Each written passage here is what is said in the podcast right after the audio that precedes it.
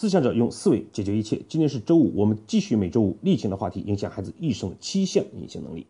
前面几期内容呢，我们跟大家分享了七项隐性能力的第一个能力——想办法的能力。这一次呢，我们分享第二项能力——有梦想的能力。内容上我们还是分为三个部分：第一部分观点，第二部分解读，第三部分老杨对你行动的建议。我们先来看今日老杨的观点。观点一。梦想跟想办法一样，是孩子天生就具有的能力。哪个孩子没有奇思妙想？哪个孩子不想象着有一天会与众不同？观点二：之所以有些家长认为我的孩子没有梦想，其实是因为他讲的是我的孩子没有我让他有的那个梦想。恰恰是这样的一种要求，而不是顺势利导，孩子的梦想就被大人的理想所代替了。孩子这种本来就有的能力，本来就有的对未来的幻想，变为了大人的理性和理智，甚至是要求。梦想哪里还会有？观点三：有梦想最重要的不是有正确的梦想，甚至是它完全可以是一个错误的梦想。因为我们强调有梦想的能力，小时候的梦想未必一定就会成为我们成年之后的理想。但是如果在小的时候，我们奠定了这种我们有梦想，并且为梦想而努力的一种能力，长大之后，只要我们设对真正的梦想，那么就会建立我们正确的信念、坚持和为此不断的努力，这才是我们建立有梦想隐性能力的目的。如果单纯建立正确的一个梦想，那就已经是显性的能力了。我们来看今日老杨的解读。我们呢假设这样一个情境：一个家长说，我的儿子长大想当科学家；另外一个家长说呢，我的儿子长大想当老板；还有一个家长说呢，我的女儿长大之后想当一个电影明星。而你的孩子呢，曾经跟你表示过，想做一个非常不起眼的角色，比如说想当一家学校的小学老师。这个时候啊，其实很多家长都会有比较心。你儿子想要当科学家，那我儿子就得当一个大科学家。他的儿子就一定想我当一个大大大的科学家。望子成龙，望女成凤，是我们正常的心理。但是呢，小的时候他想要当一个什么本身并不重要，重要的是我们如何用孩子的梦想引导他们成长，成为一个电影明星或者成为一个科学家。他们都需要现在的学习成绩要好一点。做事情努力一点，遇见困难懂得想办法等等。因此呢，我们的关注点不在梦想的大和小，梦想的正确和错误，而在于他们经常想着这个梦想，懂得为此来做点什么。如果这个梦想有助于让他理解，多学一点东西是为了梦想实现，遇到困难能想办法也是为了实现这样的梦想。他们就会懂得，我们并不是成长为了满足大人的要求，而是为了实现自己的梦想。这才是我们培养他们有梦想的隐性能力的真正目的所在。随着他们能力的增长、见识的提升，他们自然会在适当的年龄选择他们应该有的梦想。而一旦这个梦想真正的修正成为理想之后，他们自然会为此努力，并且达成。所以呢，老杨必须在这里不厌其烦的、其烦的来强调，有梦想，他既可能走向了显性能力，让孩子有一个所谓的正确的梦想，而也有可能我们走向隐性能力，让孩子懂得梦想是一个牵引，是我们努力的方向，用梦想引导我们的行动，制定我们的目标，不断的努力。那么接下来，我们如何培养孩子认识到梦想这样的意义？让他们开始明确的提出来自己的梦想呢？我们先来分享一个故事，然后看一看这个故事怎么样引导孩子制定他们自己的梦想。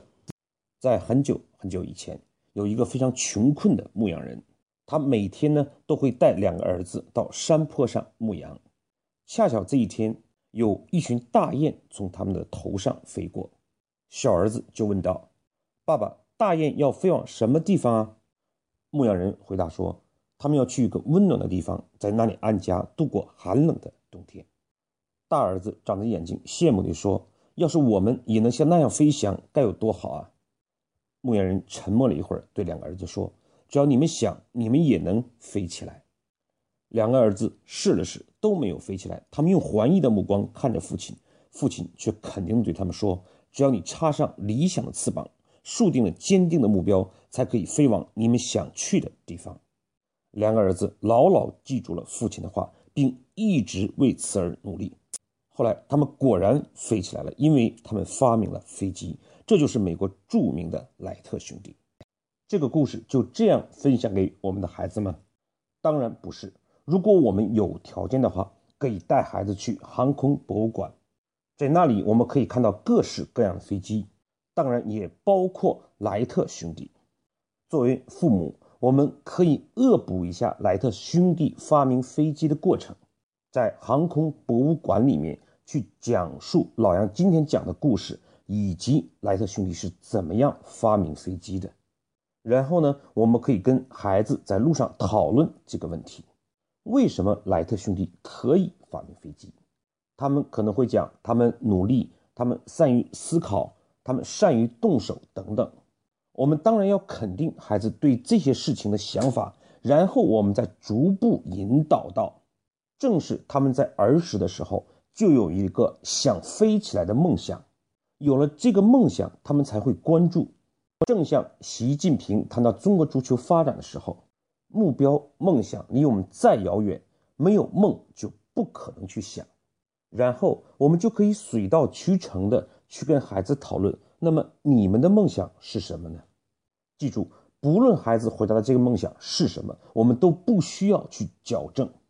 当然，我们也不一定做过多的夸奖，只需要在一天或者两天之后，再一次问起这个问题。那一天，你讲你的梦想是什么来着？对不起，爸爸忘记了。然后我们可以逐步的跟孩子讨论，你的梦想怎么实现呢？需要爸爸妈妈帮助你做什么呢？这样慢慢的就有可能跟他放学要按时的完成作业，上课要认真听讲，以及他想读什么样的课外书。这个时候呢，作为父母就是对孩子的一种帮助，而不是要求。当然，如果条件不允许的话，我们可以买一本书，可以有很多的交通工具，当然也可以只是飞机。然后呢，我们再跟孩子讨论这个问题：你知道飞机是怎么产生的吗？也会引起莱特兄弟的故事，从而呢进入孩子梦想的讨论。总之，我们在导入一个隐性能力的时候，一定要想办法因势利导。